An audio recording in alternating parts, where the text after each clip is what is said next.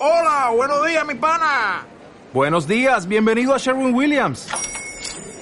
¡Ey! ¿Qué onda, compadre? ¿Qué onda? Ya tengo lista la pintura que ordenaste en el ProPlus app. Con más de 6.000 representantes en nuestras tiendas listos para atenderte en tu idioma y beneficios para contratistas que encontrarás en aliadopro.com. En Sherwin Williams somos el aliado del PRO.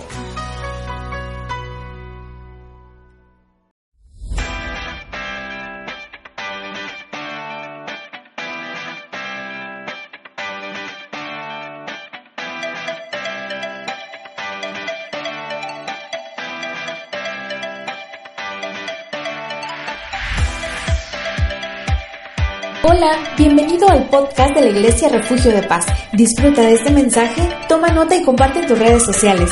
Lo que Dios te habla puede ser de bendición para alguien más. Dios te bendiga.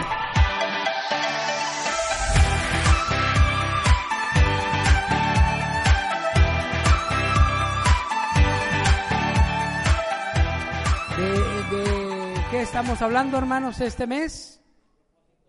Del propósito de Dios eh, para nuestra vida, alcanzando el propósito de Dios para nuestra vida. Y hemos visto dos propósitos, hemos sido creados para la alabanza, para alabar al Señor, para la alabanza de su gloria. Todo nuestro ser está equipado para alabarle. Somos un instrumento viviente de la alabanza de su gloria. Bendito Dios. Y la semana pasada vimos un segundo propósito. ¿Cuál es, hermanos? Para servir. Fuimos creados para servir. Está escrito, al Señor tu Dios adorarás, número uno, y a Él solo servirás. Número dos, estamos en esta tierra para alabar al Señor, estamos en esta tierra para servir al Señor. Amén. Y eh, nuestro texto del mes es Jehová cumplirá su propósito en mí. ¿Lo leemos todos juntos? Jehová cumplirá su propósito en mí. Tu misericordia, oh Jehová, es para siempre. No desampares la obra de tus manos. Dios va a cumplir su propósito en nosotros. El propósito de alabarle, el propósito de servirle. Pero hoy, hermanos, vamos a ver un tercer propósito, ¿verdad? ¿Para qué fuimos creados? Y, se me hace pues muy interesante como los, los anteriores eh, el, el propósito. Fuimos creados para vivir en familia, hermanos. Para vivir en familia. Para eso este, hemos sido creados. Mire, vamos a leer el texto Efesios 1.5, eh, vamos a leerlo todos juntos, aquí lo tenemos enfrente. En amor, habiéndonos predestinado, ¿para qué hermanos? Para ser adoptados hijos suyos por medio de Jesucristo, según el puro afecto de su voluntad. Y está hablando en Efesios, eh, eh, verso 4, verso 3, está hablando desde antes de la fundación del mundo. Antes de que Dios creara el mundo, Dios estaba pensando en crearnos a los humanos, en crearnos a usted y a mí. Imagínense, hermanos, eh, eh, eh, del principio, no de la creación, pero del principio de Adán para acá sumamos como seis mil años. Y los siete días de la creación pudieron haber sido siete millones de años, porque ahí ya no se cuenta, es la eternidad. Ahí es donde el reloj humano entra y se vuelve loco porque entra en la eternidad y dicen hace cinco billones de años y no andan tan mal, no andan tan mal. Los siete días de creación no fueron siete días de 24 horas porque el sol fue creado hasta el cuarto día. No había sol. El, día de creación no es, no es de 24 horas. El día de creación es un periodo, es una jornada de labor. Y Dios creó eh, eh, eh, todo el universo en siete jornadas, en siete periodos laborales, que pueden ser siete días, ¿por qué no? Dios lo puede hacer en siete días de 24 horas, pero lo pudo haber sido ah, en siete mil años, cada día mil años, o siete millones de años, o siete billones, eso no es interesante para nosotros. porque ahí ya entramos en la eternidad y ahí nuestro reloj ya se vuelve loco. Pero antes de que Dios creara todo el, universo, antes de que Dios creara el mundo, Él ya estaba pensando en usted y en mí. Voy a crear a un bebé en, en el 2019, casi para llegar al 20, a Eliab. Dios, Dios ya estaba pensando en Eliab y estaba pensando en nosotros. Él nos marcó un, un destino antes de la creación, nos predestinó para ser, ¿para qué hermanos? Para ser hijos de Dios, para ser hijos de Dios. Nos predestinó para ser adoptados eh, hijos suyos, hijos de Dios, a través de Jesucristo. A través de Jesucristo, según el puro afecto de su voluntad. ¿Por qué Dios nos trajo? No más por el puro afecto de su voluntad. Nada más. Y Él estaba pensando en cada uno de ustedes. Él estaba pensando en mí, en todos los seis mil y trescientos millones de habitantes que ahorita estamos y todos los que han habitado este planeta. Antes de la fundación del mundo, Dios estaba pensando, voy a crear seres humanos inteligentes, con un alma, con un espíritu, con un cuerpo, con una mente, con una libertad, un libre albedrío, para que todos los que de ellos quieran convertirse en hijos míos, les voy a poner a Jesucristo mi Hijo. Amén. Por eso la predestinación está en Cristo, hermanos. En Cristo nosotros fuimos predestinados. Dios preparó a Cristo antes de la fundación también para que todo aquel que creyera en Cristo fuera hecho hijo de Dios.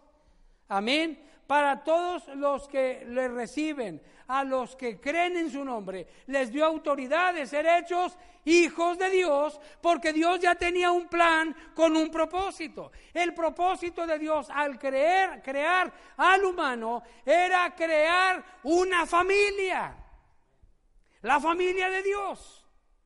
Amén. Y él estaba pensando en tener hijos. Y esos hijos humanos tenían, teníamos que venir, nacer, decidir voluntariamente, aceptar la gracia a través de Jesucristo y una vez recibiéndola nos convertimos en hijos de Dios. Porque el propósito de Dios fue crear hijos. El escritor de Hebreos dice, hermanos, y se hace una pregunta, ¿A cuál de los ángeles dijo Dios jamás? Mi hijo eres tú. yo te he engendrado hoy. ¿A cuál de los ángeles? A ni uno. Porque los ángeles no son hijos, son seres celestiales creados por Dios, pero no tienen esa relación de hijos. Pero del hombre dice, hermanos, dice que lo hizo un poco menor que los ángeles. ¿Verdad? Pero lo llenó de gloria y de honra y todo lo puso debajo de sus pies, ovejas y bueyes, todo lo que pasa por el sendero de la mar, lo puso debajo de sus manos para que señoreara. ¿Y de quién está hablando este pasaje? Está hablando de Adán y Eva. Dios puso a Adán y Eva y le dijo, tú vas a ser el Señor de, los animales y vas a gobernar sobre las aves, sobre las bestias y sobre los peces. Pero como Adán falló, entonces el autor de escritor dice, del que, del que ahora está hablando ese pasaje es de Cristo. Porque cuando Dios introduce al Hijo, a Jesús, el Hijo de Él, le dice a todos los ángeles, adórenle adórenle todos los ángeles. Hermanos, eh, es muy, muy profundo y difícil de contestar la pregunta, ¿por qué Dios nos creó? ¿Y para qué? Pero ahorita el para qué, bueno, ya dijimos para alabar al Señor, para servirle y vamos. Pero el por qué. ¿Por qué Dios nos creó? Esa, esa respuesta no la vamos a tener aquí hasta que estemos allá con el Señor. Pero algunos han dicho, hermanos, que Dios nos creó para tener una familia, para que seamos sus hijos. Amén. Y Dios, Dios creó a, la familia. Y, vamos, voy a hablar en dos, en dos, en dos momentos. Uno, Dios creó, nos creó para vivir en familia natural. Eh, eh, la familia natural, la, la que tenemos, la que va acorde con nuestros apellidos. Y déjeme le comento algo, hermanos. Nomás déjeme aprendo este aparatejo. No voy a chatear, ¿eh? No se asuste. Pero sí voy a abrir mis notas. Fíjense, hermanos. Animales que viven solos dentro de, la multitud de vida animal. Hay animales que viven solos y, van a andar solos, son solitarios. Por ejemplo, el oso es un animal solitario, el zorrillo, el leopardo, esos andan eh, solos. Usted sabe que el león anda en manadas, hay otros animales que andan en manadas, pero hay animales que, que viven solos como el oso, el zorrillo, el leopardo, pero hay animales también que Dios creó que viven en familia. Y es, una, es, interesante, hermanos. Eh, yo leía de, eh, no sé si era la nutria o el, lobo, pero eh, creo que es la nutria. Viven hasta 50 años. A los 6 años alcanzan su madurez. A los 6 años se avientan un tiro con los demás machos para escoger, seleccionar su esposa y una vez que son esposos, marido y, y mujer, viven una vida monógama, nunca más se, se une sexualmente para reproducirse con otro animal de su especie y viven en familia con sus hijos hasta 50 años como 44 años de matrimonio. Así es que si aquí usted tiene 30 años, 20, años, ya quiero dejar a mi esposa, cálmese, aprenda la nutria. Nutriase con la historia de la nutria. Ellos hasta 46 años. Y eh, los que viven en familia, por ejemplo, la nutria, el lobo gris. Cuando un lobo, el lobo y la loba viven en familia con sus hijos no en manada, en familia. Si la mamá o el papá, uno de los papás no están, el hijo primogénito, el lobito gris primogénito, toma el lugar del papá. O toma el lugar de la mamá. Qué interesante, ¿no, hermanos? Lo que Dios hizo con la, familia. Eh, de los lobos, el cóndor, el buitre negro, el castor, Dice que el castor vive en familia, es monógamo, y si de repente el papá, castor, anda de ojo alegre, porque vio una castorcita más joven ahí en el campo, entonces la castora, señora, la señora castora, la señora del castor, y los hijos del castor le dan una porreada ¿Cómo ve, hermanos? Dice que le dan una porreada para que se eduque, para que aprenda a ser marido de una sola castora.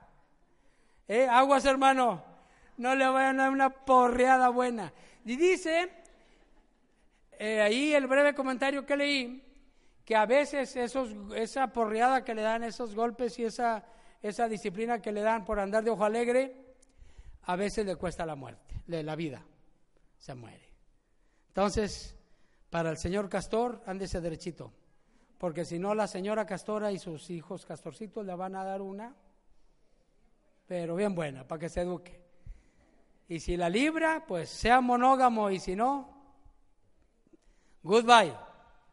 Queda viuda la castora. Dios creó los animales, algunos para vivir solitarios como el oso, algunos para vivir en familia, otros para vivir en manada, hermanos, en clanes, ¿verdad? Como los leones. Pero Dios creó al hombre y a la mujer para vivir en familia. Y yo creo que el plan original de Dios no es que, fuera la familia de los Gutiérrez, la familia de los González, la familia de, de los Padilla, la familia de los Fernández. No, yo creo que el sueño de Dios era una gran familia. Dios lo que quería hacer era su familia, la familia de Dios, porque desde antes de la creación del mundo Él ya estaba pensando en tener hijos. Pero Dios sabía en su omnisciencia o en su presciencia, ¿qué significa? Es que Dios todo lo sabe y todo lo conoce anticipadamente. Dios sabía que Adán y Eva le iban a fallar y por eso preparó a, a Jesús para que todo el que ya no era familia de Dios creyera a Jesús y le recibiera y entonces se reincorporara a la, a la familia de la fe. Entonces vamos a hablar de, dos. Eh, en, Génesis 1, 27, 28, pues vemos cómo Dios crea la familia, hermanos. Dios no nos hizo para andar solitarios, sea en el cerro, en el monte, como el oso, no, no. Dios nos hizo para vivir como el castor en familia. Otra nota del castor, el castor es constructor de naturaleza, hermanos. Construye este, su casa y la amplía y la remodela y anda, siempre anda trabajando el castor y trayendo un tronquito y una leñita y un arbolito y escarbando y cerca de la agüita porque el castor es, él vive en familia y quiere que, que su familia tenga una casa amplia. Creo que hay mucho que aprenderle al castor. Amén. Y Dios, así como el castor vive en familia, Dios nos hizo a los hombres, a los humanos, para vivir en familia, hermanos.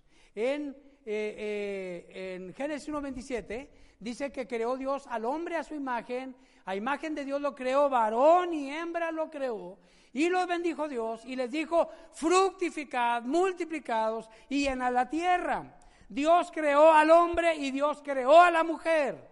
Ahorita, hermanos, tenemos que, aunque parezca simple, subrayar. Dios creó un hombre y Dios creó una mujer. No hay más eh, géneros, no hay más opciones, hermanos. Ahorita está siendo amenazado eh, la, identidad de, nosotros como humanos y eh, hay leyes liberales que dicen, tú sé lo que quieres ser, tú puedes ser lo que quieres ser. No, tú eres lo que eres y tú eres lo que Dios te hizo y Dios te hizo bien y Dios tiene planes y propósitos y tiene bendición para tu vida en tu género. Mujer, no reniegues de tu naturaleza. Eres mujer, eres bendecida y Dios tiene grandes propósitos para ti como mujer.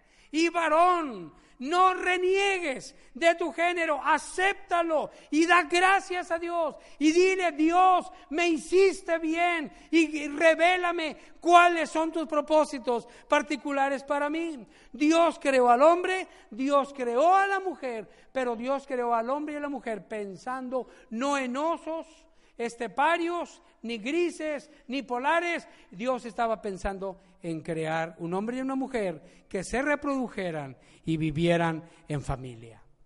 Dios creó a la familia, hermanos. Amén. Dios creó a la familia. El asunto ahorita de, la unión eh, homosexual y que eh, puede casarse en el estado de Coahuila, hombre con hombre, mujer con mujer, hermanos, es una degeneración, es una perversión y es, es algo que va en contra de el propósito que Dios hizo al hombre y a la mujer. Dios nos capacitó, nos dotó, nos habilitó al hombre y a la mujer para reproducirnos y vivir en familia. Dios creó la familia. Dios creó la familia. Ahora, eh, yo creo que cuando Adán y Eva estaban en el huerto, hermanos, pues Dios estaba feliz. Dios estaba feliz porque cuando usted tiene un proyecto y lo termina, lo ve acabado y luego va y, lo ve, pues se siente feliz. Si es una pintura, hasta se siente, se trae un café. No, hombre, padrísimos. Dios estaba feliz. Y todas las tardes el Señor salía al huerto del Edén porque Dios les preparó un lugar donde ellos vivieran, donde esa familia viviera, hermanos. Y Dios venía y hablaba y platicaba con el hombre. Pero ya no de, de Dios creador a hombre criatura, sino de papá a hijo. Mi hijo Adán, ¿cómo estás? No, papá, bien padre. ¿Cómo te fue ahora que anduviste por allá? Supe que andabas allá por el río Gión. Sí, allá andaba. ¿Y cómo lo viste? No, hay un agua súper especial. Me eché un clavado. Imagínese a Dios, hermanos. Todas las tardes venía a platicar con, con Adán. Cuando habló Dios crea a Eva, con Adán y Eva. Y tú, Evita, platícame, platícame algo. No lo hubiera dicho, Evita ya no se callaba la boca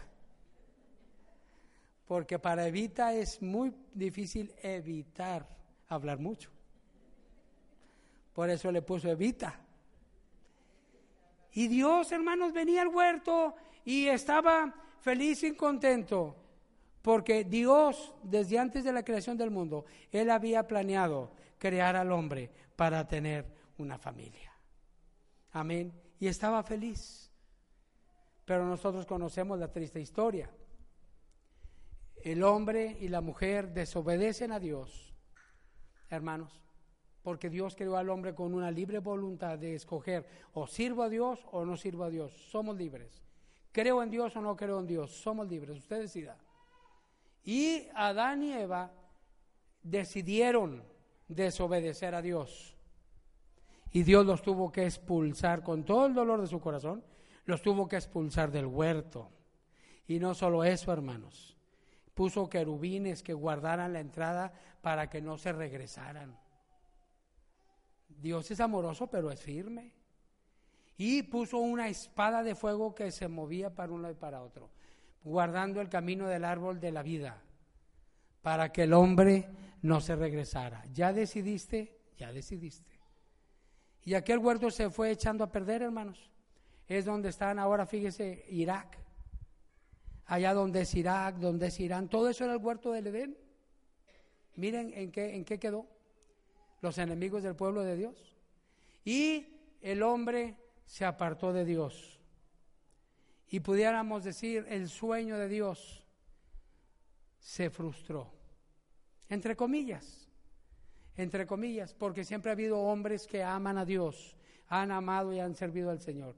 Y Dios envió a Jesucristo hermanos, para restaurar la relación de Padre Él y nosotros como hijos. Por eso el Padre Nuestro dice, ¿cómo empieza el Padre Nuestro?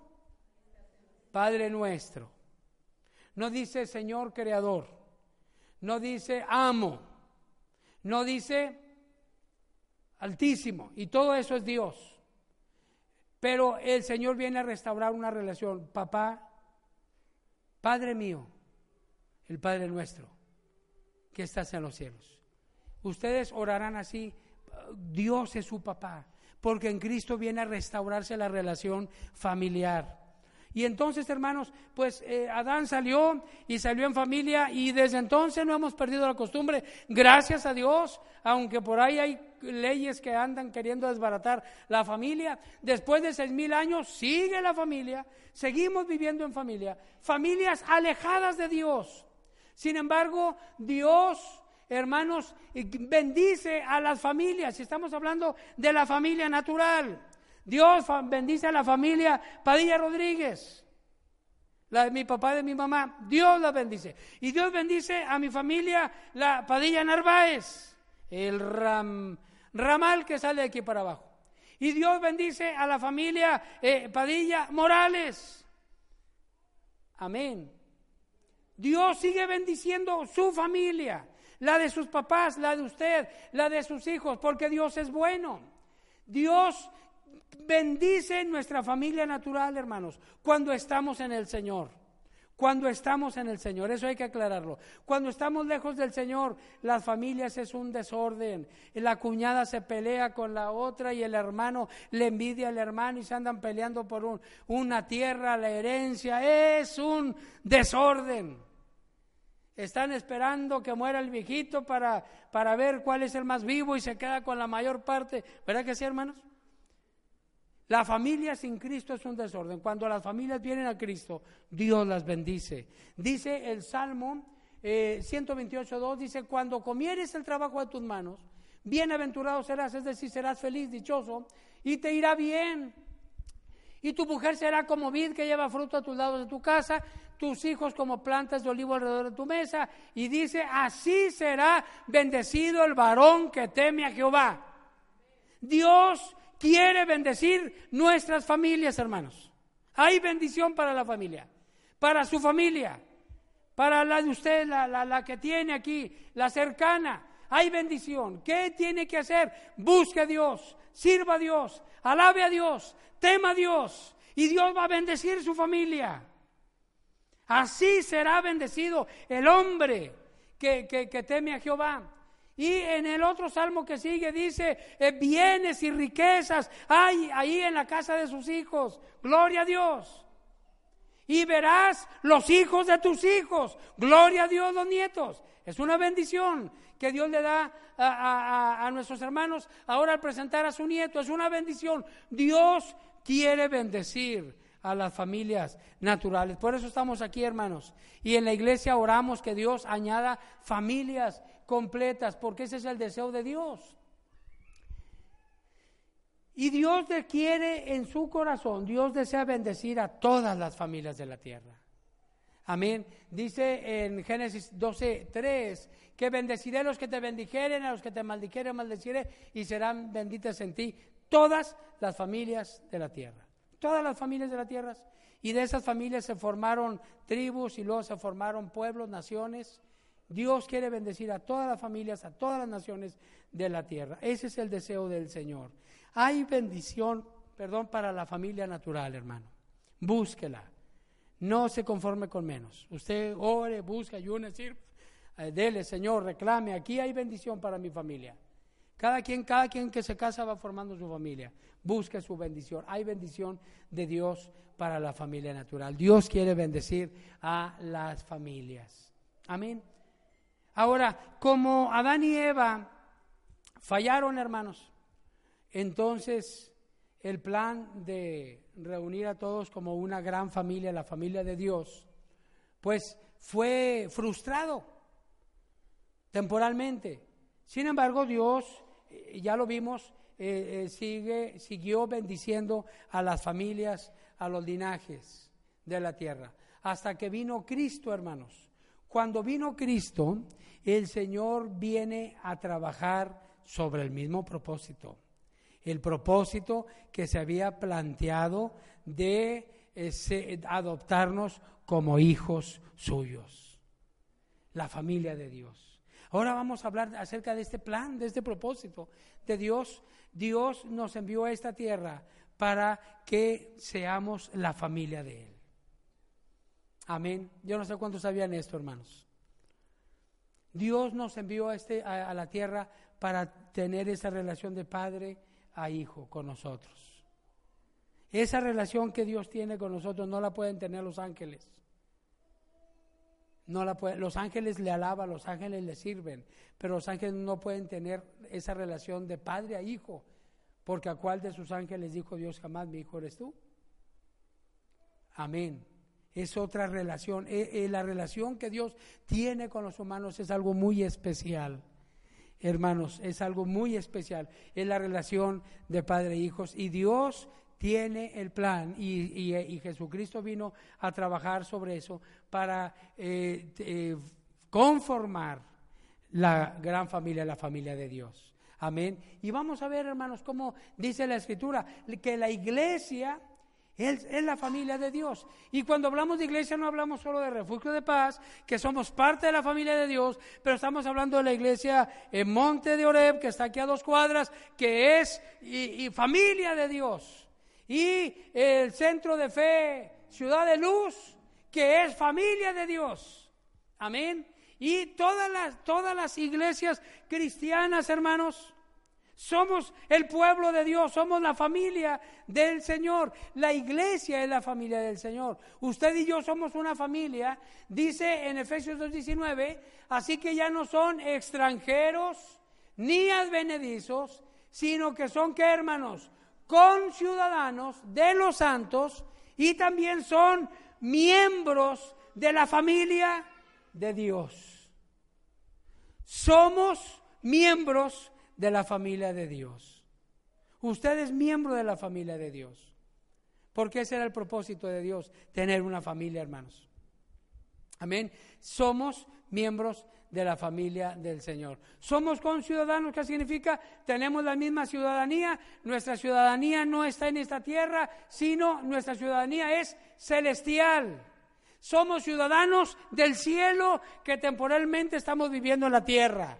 Qué tremenda visión. Temporalmente estamos viviendo la tierra, pero realmente mi ciudadanía es celestial. Y para allá, para allá voy. Soy ciudadano de la ciudad de Dios en el cielo, pero también soy miembro de la familia de Dios. Dígale a su hermano, eh hermano, eres miembro de la familia de Dios. Si eres Pérez, López, García, Fernández, Lara, etcétera, usted es miembro de la familia de Dios.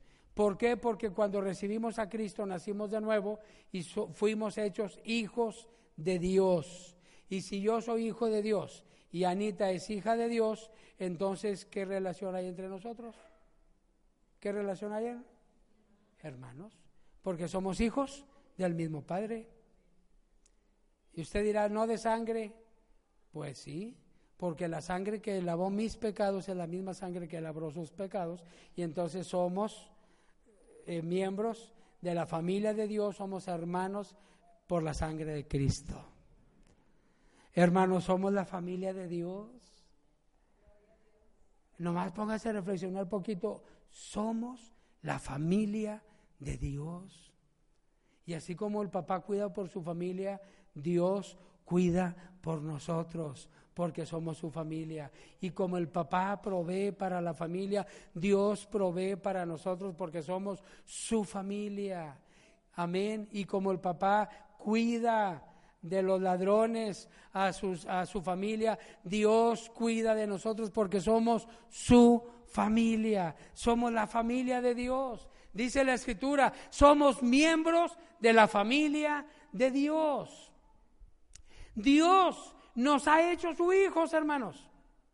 Nos pudo haber hecho sus esclavos y estuviéramos felices si Dios nos hubiera hecho esclavos, porque qué mejor patrón que Dios. Pero Dios no nos, no nos hizo esclavos, Dios nos hizo hijos. Y en, el apóstol Juan, en, la primera carta, en el 3.1, hermanos, no haya como eh, llamar la atención y dice, eh, mirad cuál amor nos ha dado el Padre, fíjense, chequen cómo Dios nos ama. Cómo Dios nos ama. Miren cuál amor o cuán inmenso, cuán grande, cuán infinito es el amor de Dios para nosotros, para que nos haya llamados hijos de Dios. ¿Cuánto me ama Dios para que Él me haga su hijo? Yo, un mortal, débil, pecador, hermanos, faltoso. Y Dios me ama tanto, Dios le ama a usted tanto, tanto que Dios dice, no importa que seas carne, no importa que seas insignificante en tamaño, no importa que seas, eh, tengas problemas con el pecado, estés tendido hacia el mal, pero te amo tanto, te amo tanto, tanto, tanto, que te llamo y te declaro y te doy autoridad y te doy derecho a ser un hijo de Dios. Aleluya. Mirad cuál amor nos ha dado el Padre que nos ha llamado hijos de Dios. Hermanos, somos una cosa grande. Somos hijos de Dios. Nada más y nada menos que somos hijos de Dios. Amén. Si, si ser hijo de alguien más o menos importante levanta a la persona, ¿verdad?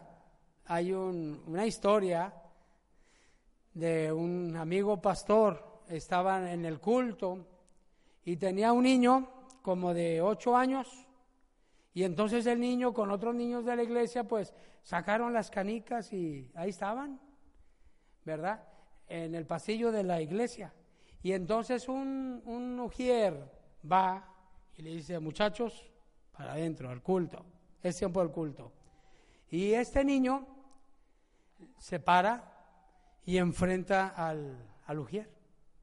Y le dice, usted no sabe quién soy yo. ¿Eh? El niño chiquito. Usted no sabe quién soy yo. Y el, el hermano le siguió el juego y le dijo, ¿y quién eres tú? Dijo, yo soy hijo del pastor que está predicando. ¿Eh? Como diciendo, ¿te atreves? ¿Te atreves? ¿No sabes con quién estás hablando?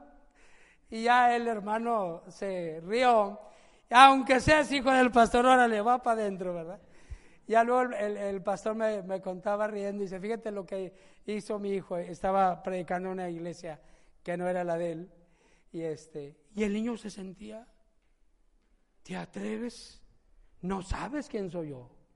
Yo soy hijo del que estaba ahí hablando. No le valió mucho, ¿verdad?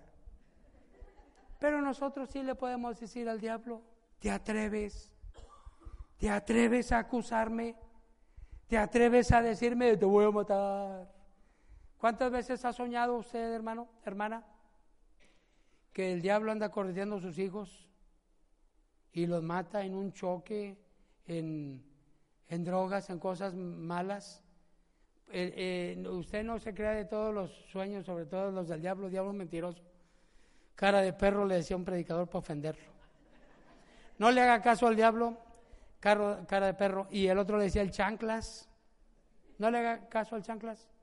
El, el diablo muchas veces nos pone en los sueños lo que él quisiera hacer con nuestros hijos. Es lo que nos enseña.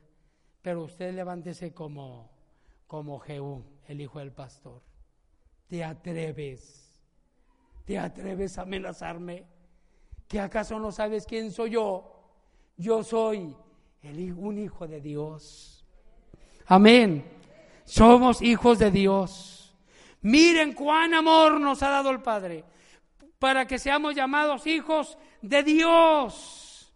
Somos hijos de Dios. Somos miembros de la familia de Dios, hermanos. Entonces, si Dios eh, nos ha hecho su Hijo, porque este es un plan de, que lleva miles o millones de años, hermano, vamos a darle el gusto a Dios.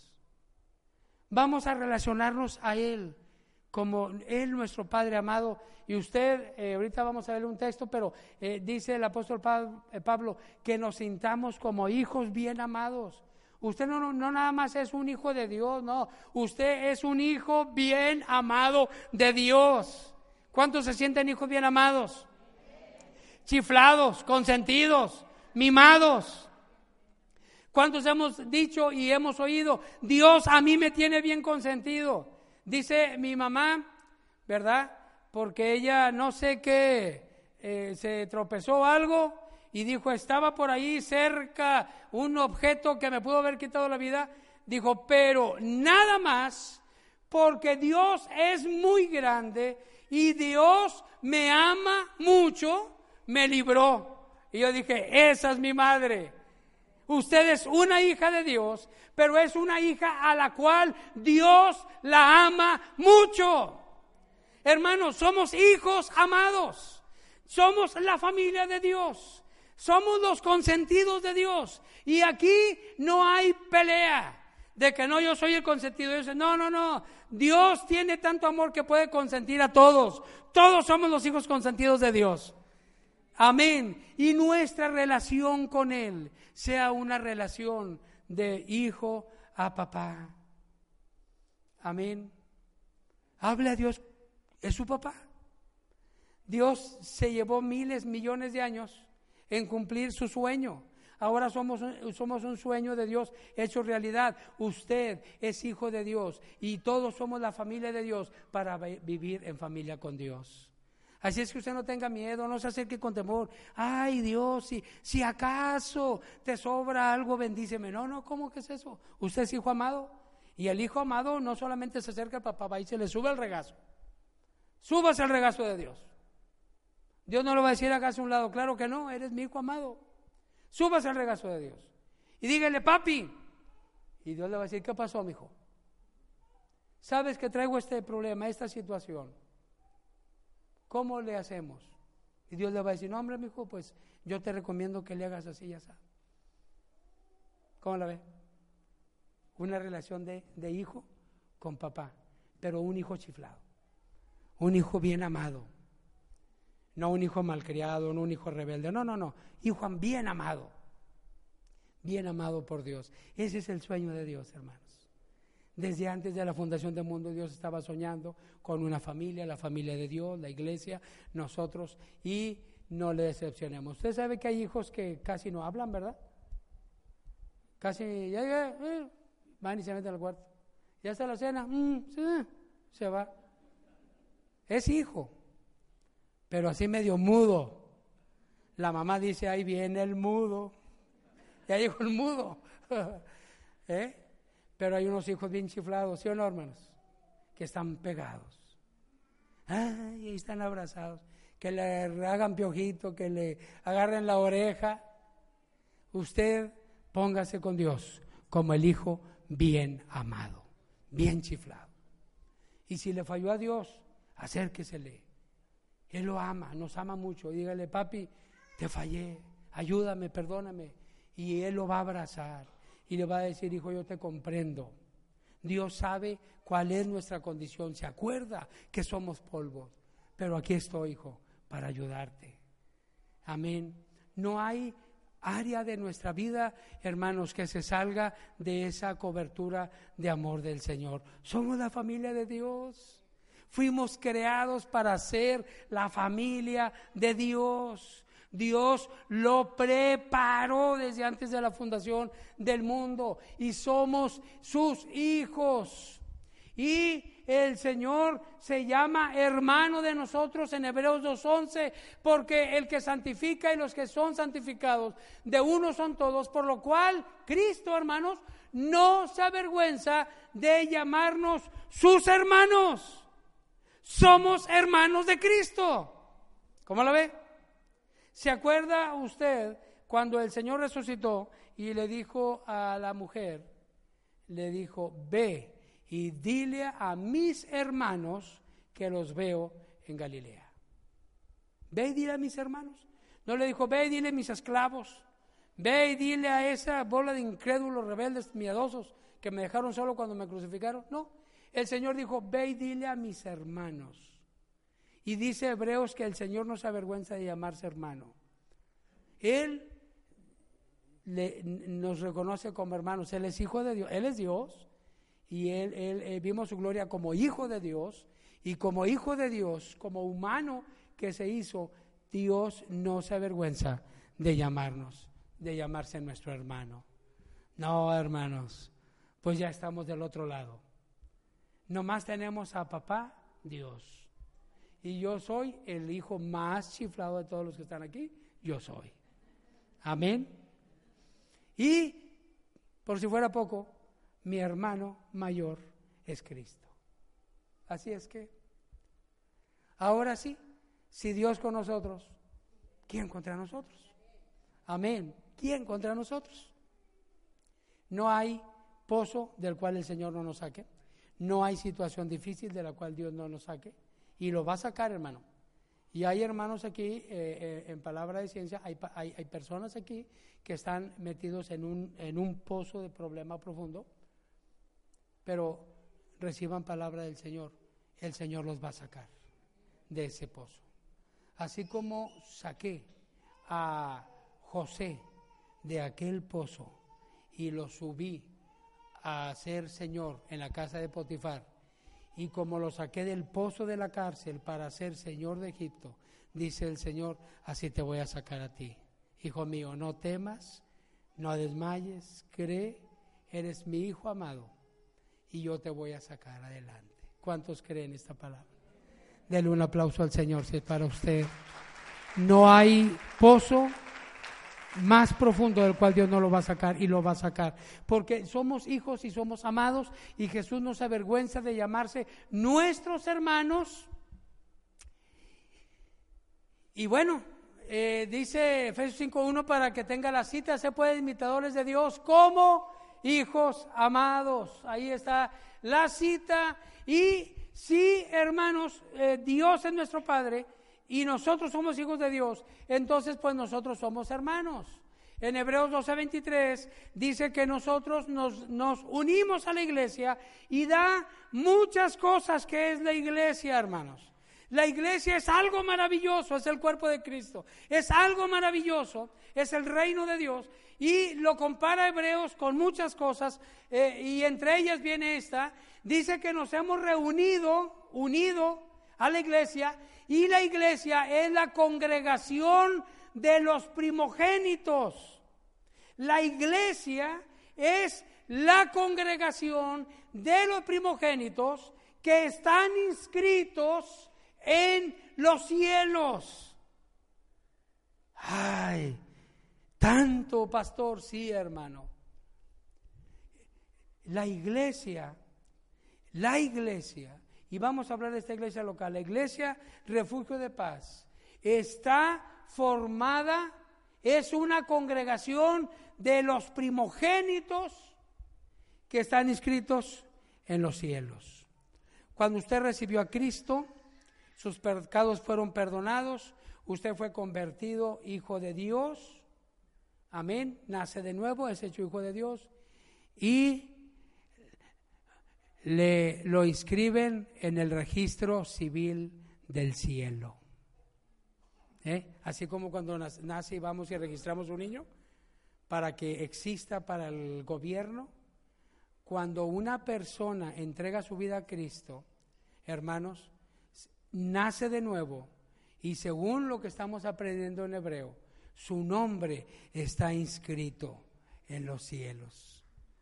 Y nosotros sabemos que hay un libro, el libro de la vida, en el cual están inscritos nuestros nombres. Todos los que nacieron de nuevo fueron registrados en la oficialía celestial.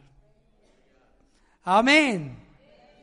Entonces, usted si tiene un acta porque usted es ciudadano de allá, usted está registrado en el, registro, en el registro civil de la Nueva Jerusalén, su nombre está escrito con letras de oro por allá y ahora usted es un hijo de Dios, pero otra cosa que aporta este pasaje de Hebreos a nuestra relación de hijo es que eh, nos hemos reunido aquí a, a Refugio de Paz a la congregación de los primogénitos. ¿Y qué es un primogénito, hermanos? El hijo primero, el hijo mayor. ¿Y cómo está el asunto? Que si nada más puede haber un hijo mayor, ¿cómo hay muchos primogénitos? Porque Dios no hace acepción de personas. Y para Dios no hay el primogénito y el no primogénito. Porque el primogénito tenía derechos superiores a sus hermanos. recibía una doble porción de la herencia. La bendición que venía familiar fluía a través del hijo mayor y los demás pues eran bendecidos pero no tanto como el mayor. Y, eso como que en el corazón del Señor, como papá, pues no, no, no, mi corazón no me ayuda para bendecir más a mi hermano Demetrio que a, a la hermana Noemí. Como que dice Dios, mi corazón de padre no me ayuda. Entonces, ¿qué vamos a hacer? aquí no hay privilegios. O aquí todos tienen privilegios de hijo mayor. Y el hermano Demetrio es primogénito, y la hermana Noemí es primogénito, y César es primogénito, y Erika es primogénita, y la hermana Mariana es primogénita, y ahí nos vamos. Todos somos primogénitos. No solamente somos hijos, sino somos hijos primogénitos de Dios, cuyo nombre está inscrito en los cielos y hemos nacido de nuevo y, hemos recibido eh, eh, el, derecho de, ser hijos de Dios y somos miembros de la familia de Dios. Gloria al Señor. ¿Cómo lo ve, hermanos?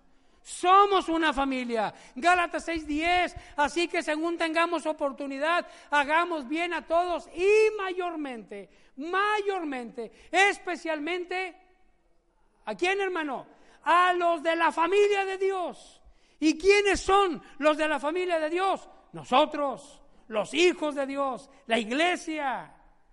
Dios cumplió su sueño de tener una familia, de tener hijos y relacionarse con nosotros. Esa relación de padre a hijo y de hijo muy amado a padre. Bendito sea el Señor. Qué hermoso, hermanos. Somos la familia de Dios. Y dice, prefiéranse. Si traigo un carro muy bueno, me ha salido muy bueno, lo voy a vender. Eh, pero si hay un hermano eh, eh, de la familia de Dios que se pueda bendecir mejor, se lo doy más barato. Pero que se bendiga mi hermano, ¿sí o no es lo que está diciendo? Si voy a ocupar a un carpintero y hay un carpintero en la iglesia, pues de darle el dinero a un pecador que va a comprar cervezas con ese dinero, prefiera a los de la familia de Dios. Hermanito, venga, hágame ese trabajo. Y el hermano, gloria a Dios, y de ese dinero va a dar su diezmo y va a ser de pura bendición para la familia de Dios. Y el hermano que recibe el hermano a trabajar, hasta comida le da. No le dice, tráigase su lonche, hermano, no sea concha. ¿Verdad que no? Claro que no. ¿Por qué? Porque es mi hermano. Hermano, véngase a comer. A mi casa. Claro, véngase a mi casa. Usted es mi hermano. Amén. Yo soy más chiflado que usted, pero es mi hermano. Como quiera. Es lo que dice el apóstol Pablo. Hermanos, prefiéranse. Prefiéranse. Se va a cortar el pelo, vaya con la hermanita que le corte el pelo, bendígala. Prefirámonos a la familia de Dios. Y no solamente a los de nosotros, sino a todos los creyentes, los cristianos. Somos una familia de Dios. Y cheque esto y con eso termino, hermanos. Como familia tenemos herencia. ¿Verdad? Bendito el Dios y Padre de nuestro Señor Jesucristo, que según su grande misericordia, nos hizo renacer para una esperanza viva por la resurrección de Jesucristo de los muertos. ¿Para qué, hermanos?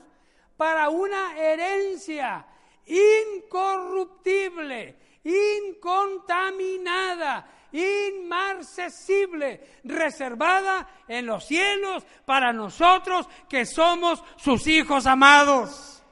Aleluya. Denle un aplauso al Señor. Somos hijos de Dios, amados, y Dios nos tiene una herencia en los cielos. No es como, ¿y qué te dejó el viejo cuando se fue? Nada, puras deudas. Válgame Dios. Puras deudas. Un carro viejo que se fue al kilo porque no, no dejó nada.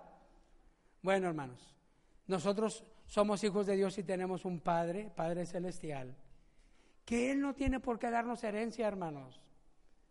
Con el hecho de, recibirnos como hijos, estamos más que agradecidos, como dijo el hijo menor de, de, el hijo pródigo a su papá, ya no me recibas como hijo, aunque me recibas como uno de tus trabajadores, uno de tus jornaleros, estaría feliz. Si Dios nos recibiera como uno de sus últimos esclavos, estaríamos súper felices. Amén. Él no tiene por qué darnos más, pero dice la escritura que según su grande misericordia, Dios es tan grande en misericordia, en bondad. No sé, no sé qué darle a mis hijos. No, no, no, ya no hallo. Ya les di salud, ya les di hijos, ya les di nietos, ya les di trabajo y les di dones espirituales y, todavía los protejo y, qué más. Los amo tanto según su gran misericordia.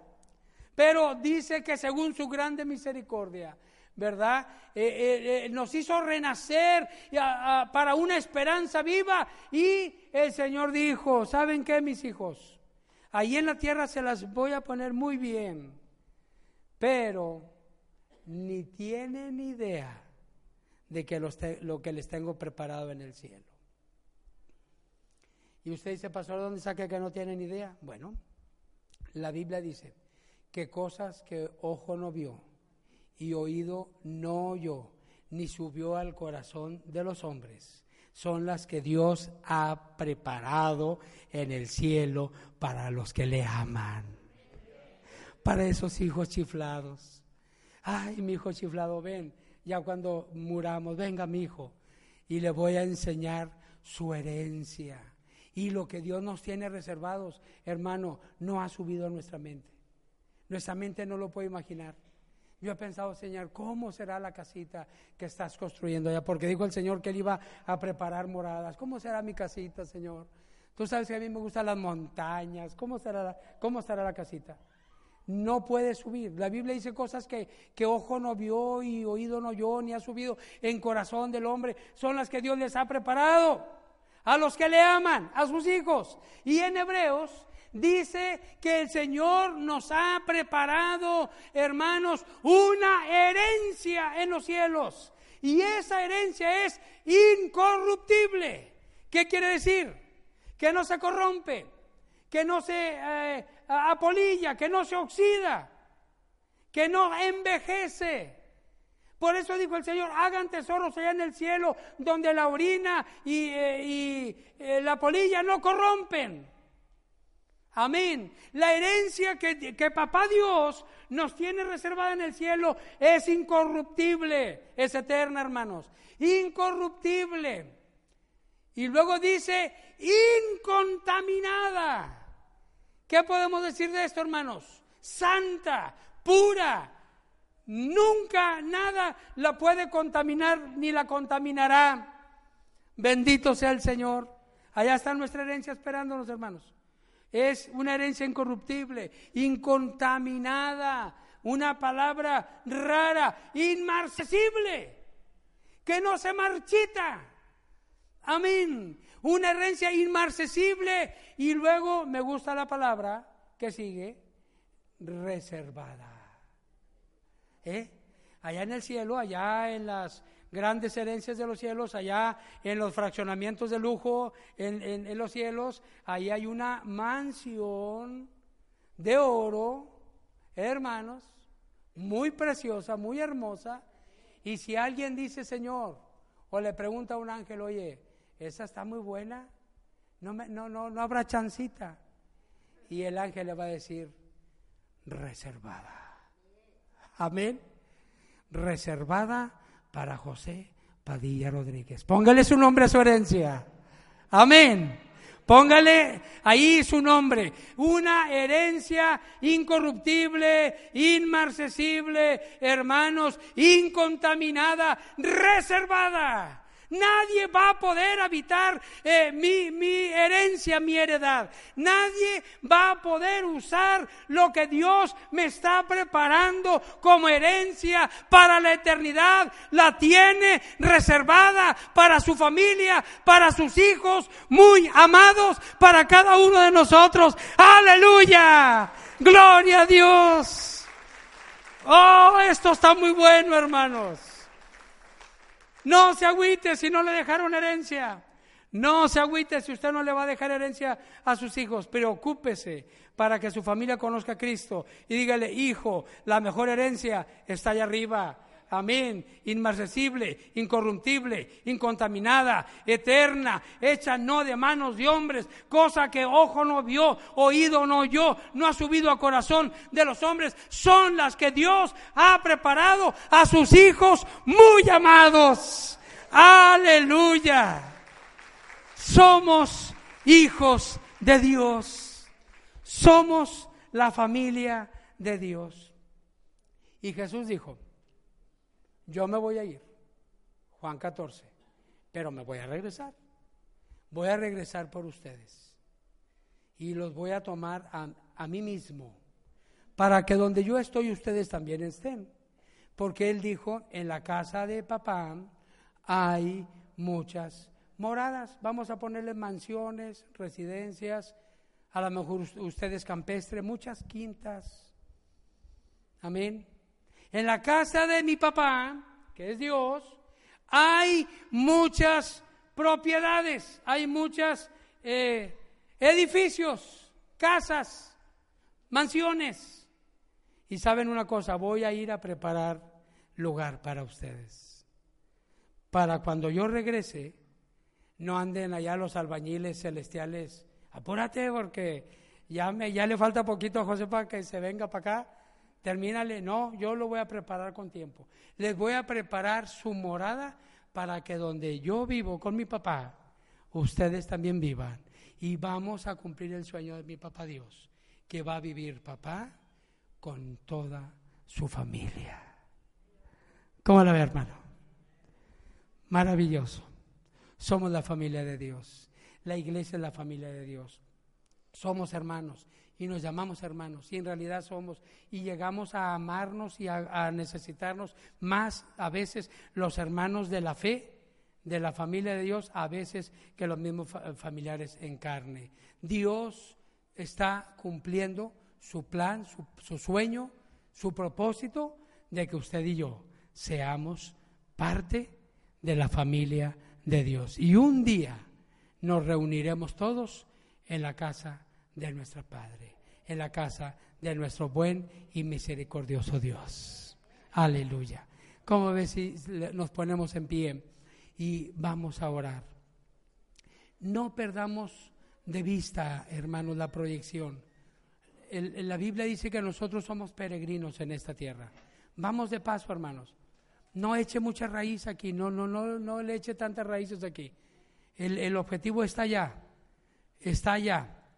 Amén. Un día estaremos en la casa de nuestro Padre, todos como hermanos, adorando al Señor. Y entre tanto, disfrutemos esta amor y esta unidad y convivencia que nosotros somos la familia de Dios y realmente ustedes son mi familia y nosotros somos familia de ustedes. ¿Cuántos lo han sentido así, hermanos? Que la iglesia realmente es nuestra familia y lo es.